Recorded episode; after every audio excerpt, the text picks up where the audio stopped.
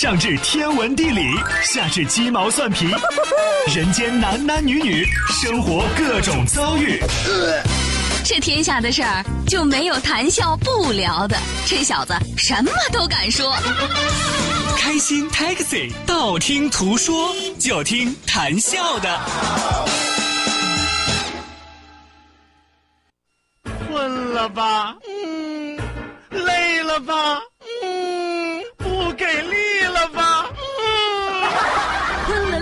给力了，就听谈笑呀，听开心 Taxi，道听途说。生活难免苦辣咸，谈笑陪你说甘甜。开心 Taxi，道听途说。FM 九十二点六，谈笑为你而说。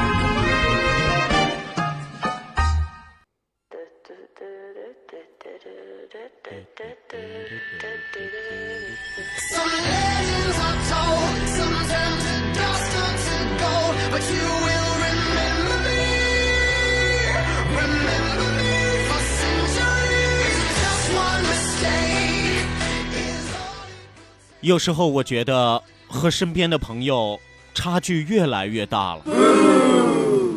我身边的朋友，他们大多都在考虑买房子、买车子，还有结婚生孩子。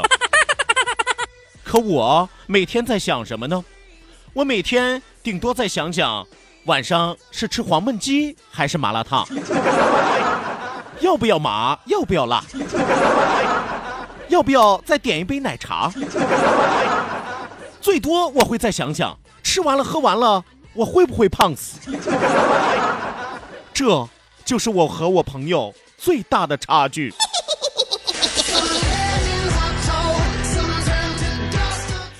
收音机前的听众朋友啊，你们是属于我朋友那一类的，还是属于我这一类的？请大家自动站队啊！啊，有朋友可能要说说谭笑，你这属于不求上进啊，是吧？我这不叫不求上进，我这叫实事求是，好吧？我也不知道为什么啊，人家常说这个人以群分，物以类聚啊，可能是把我归错类了，你知道吗？按理说，我这样的身边的朋友应该都和我差不多，麻辣烫加奶茶是吧？顶多生活好的时候来根大烤肠啊。结果你看我身边的朋友啊，天天跟我研究，哎呦，我最近又看好哪的房子了啊，最近这个房子可以啊，房价又从头往上涨啊。啊，第二天就跟我说，哎，我最近换辆车啊，我哎呀，我自己吧看了半天，我也不是很满意啊。你说四五十万的车，你说咱挑什么？可以挑的余地很少，是吧？要不然隔三差五就跟你说，哎哎，我准准备生二胎了啊，你又要当大爷了啊。哎，这次使使劲给你生个侄女儿。我也不知道我这朋友家里都是有矿呀，还是还是家里有王位继承了呀？这是不是？你再看我啊，你再看我，你我我我就别说每天下班之后了，就每天上班之后，除了工作啊，我就在这琢磨，我下了节目之后我叫点啥吃。哎，麻辣烫啊，麻辣烫这个要不要麻，要不要辣，是吧？不加麻，不加辣，不要麻，不要辣，是不是啊？里边缺几根肠，是吧？里边荤菜要多少，素菜要多少？荤菜多了我承担不起，因为我要考虑成本，是吧？哎，要不然就考虑考虑这个，呃，吃黄焖鸡米饭啊，黄焖鸡米饭万一出现了红鸡肉，是吧？那我是要红焖鸡还是要黄焖鸡啊？这两样吃的要了之后，我要不要加一杯奶茶啊？奶茶我是要小品牌的还是大品牌的？小品牌和大品牌之间最少差五块钱呢，是不是？然后晚上下了班之后回去琢磨什么呢？你看我今天又吃了黄焖鸡米饭，又吃了麻辣烫啊，我今天能胖死？我都已经恶化成这个样了，是吧？所以你说我怎么跟我朋友去比啊？我觉得这不是差距越来越大，是我和他们渐行渐远啊！来吧，听完了我刻骨铭心的分析，收音机前的听众朋友，再次给你们一次站队的机会。和我朋友他们是一队的，天天研究房子、车子和孩子的，请扣个一发送过来。和我是一队的啊，和我是一队的啊，天天研究麻辣烫、黄焖鸡会不会胖是吧？请自动扣个二发送过来。我看看啊，我到底要看看我身边哪一类的朋友更多一些啊？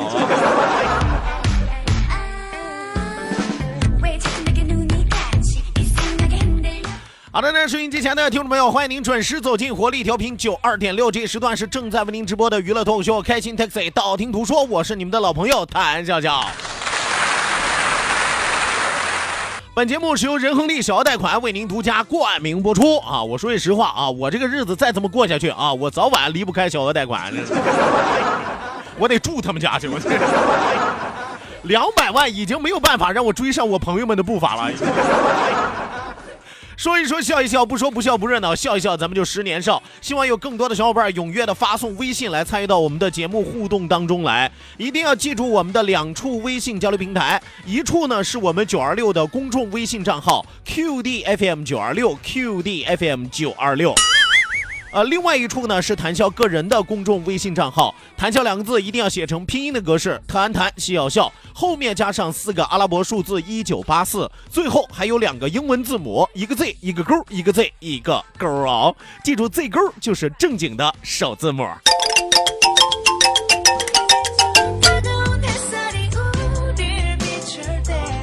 好的呢，除此之外，还有我们的视频直播也正在为您拉开大幕。关注到九二六公众微信平台 QDFM 九二六，下拉菜单有视频直播的板块，打开视频看广播，谈笑有话对你说。你看我胖吗？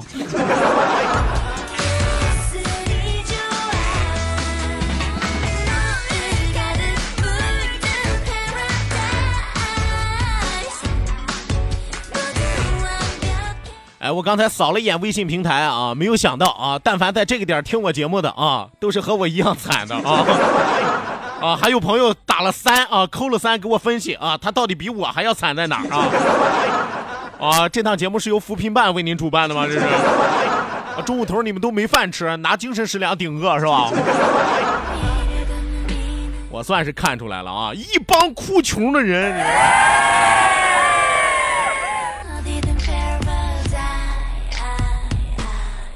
真的，我说句实话啊，就念完了好消息之后，你再看微信平台上啊，依然没有一个扣一的。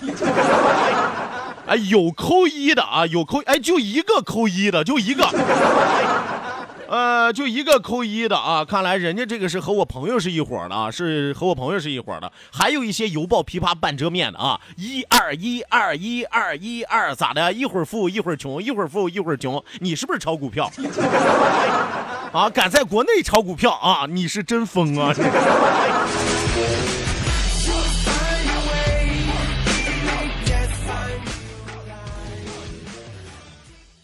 让生活精彩。FM 九二点六。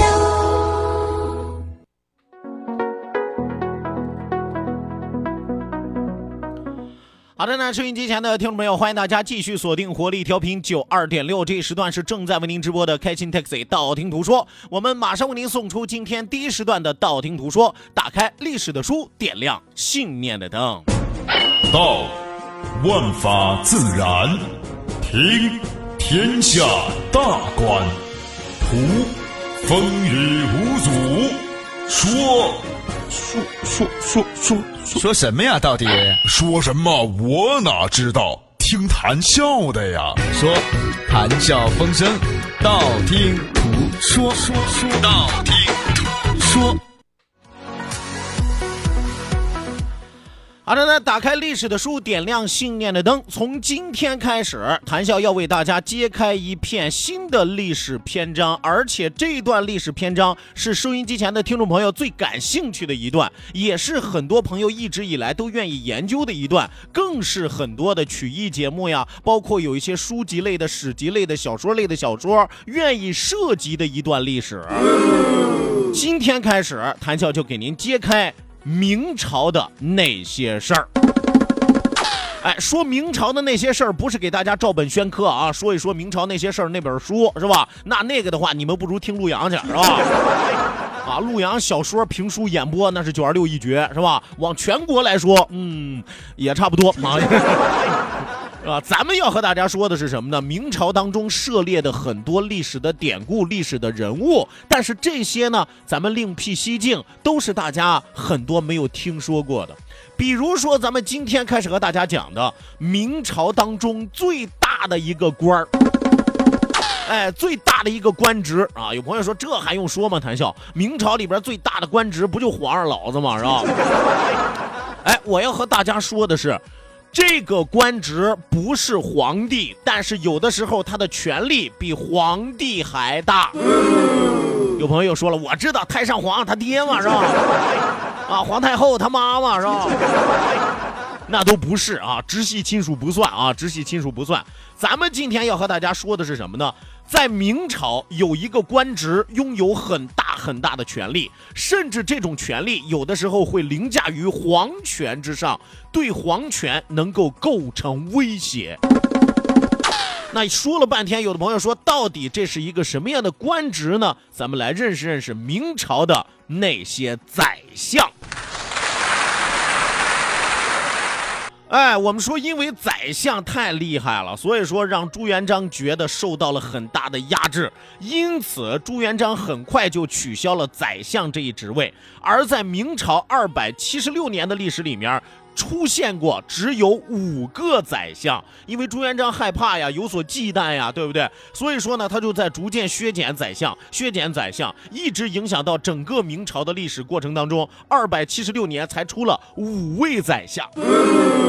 这五位宰相是谁呢？也就是我们大家都了解的徐达、李善长、杨宪、汪广洋和胡惟庸。当然，这五个人在今后的日子里边，我会逐个逐个和大家来说。咱们接着往下来说，为什么宰相这个职务会对朱元璋构成这么大的威胁呢？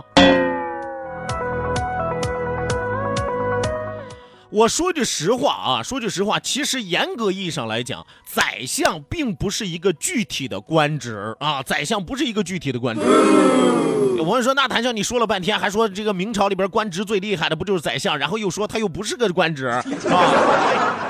我为什么这么说呢？就是大家一定要明白一点，宰相他不是一个具体的官职的原因是，是因为他对帮助皇帝掌控朝政是有帮助的，最高级别官员的一个统称，管他们叫宰相。但其实这里边的官职有很多，你比如说张三李四王二麻子是吧？每个人手里都掐着这个关系到国家命脉的一个根基，那么每个人都在帮着皇上分忧解难。皇上一看，就你们这五个人最厉害了，怎么办呢？我给你们来一个统称吧。你们五个就叫宰相，哎，你们不但能宰大象，使使劲儿还能宰了我，是吧？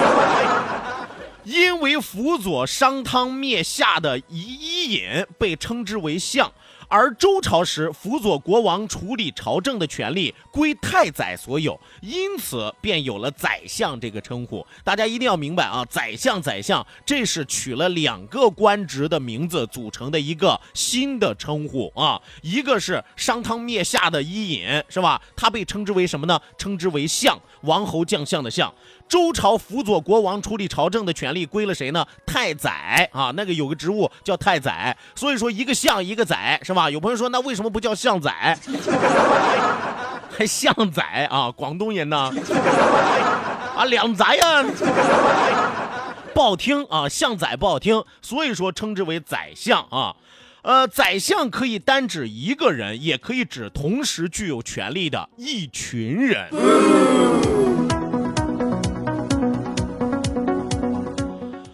说到这个官职，咱们就不只局限于明朝了啊，因为明朝接下来是咱们要大篇幅和大家来介绍的。但是要详细的了解这个称呼，了解这一个官职，我们就必须要有一个系统的认识。其实秦朝的时候，这一权利是归左右丞相所有，就是宰相这个权利是归两个人所有的，一个左丞相，一个右丞相。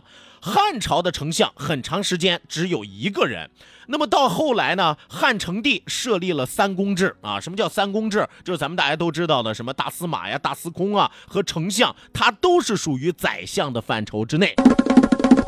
哎，这叫三公制嘛？三公制，大司马、大司空加一个丞相，是吧？这叫三公制啊。但是其实我说句实话，这三个人统称起来也是宰相。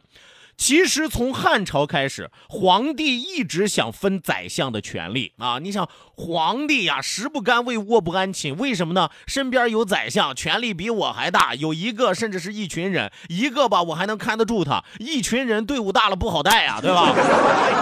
那你说我心里肝颤不肝颤？江山是朕的，但是管江山的是他们啊。那你说有一天他们要是翻了之后，他们也能管我呀，是吧？所以说，从这个汉朝开始，皇帝一直想分宰相的权利。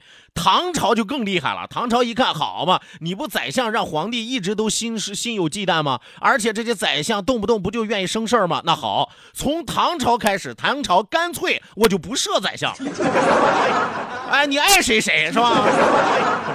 但是唐朝也有新的职务，你像什么中书郎、中书侍郎呀、门下侍郎呀。但其实这个中书侍郎和门下侍郎，你仔细研究他的手里的权力分配，你就会发现这些职务也可以被称之为宰相。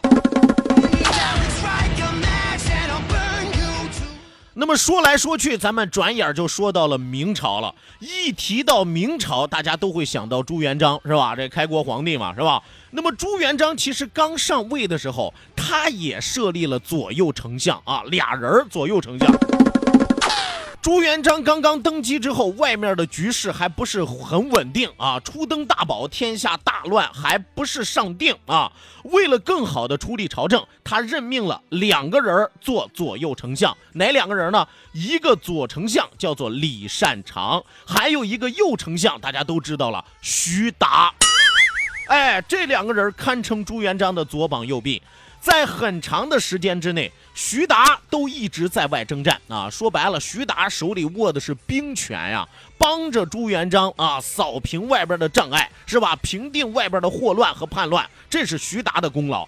而朱元璋也要时不时的出征在外。那么换句话来说，徐达在外征战，朱元璋动不动还要御驾亲征。真正的大权，朝内的大权归了谁了呢？只有李善长一个人掌握着最大的权力。我可以告诉大家，有时候一个人手中的权力大了是件好事儿，但是大了同样也是件坏事儿。比如说李善长和徐达，徐达最后虽然是得病而亡，但是留得天下美名，朱元璋爱他如自己的儿子还过，是吧？但是李善长呢，手里的权力过大，最后不得善终。那么李善长和徐达是怎样的两位宰相呢？咱们明天接着讲。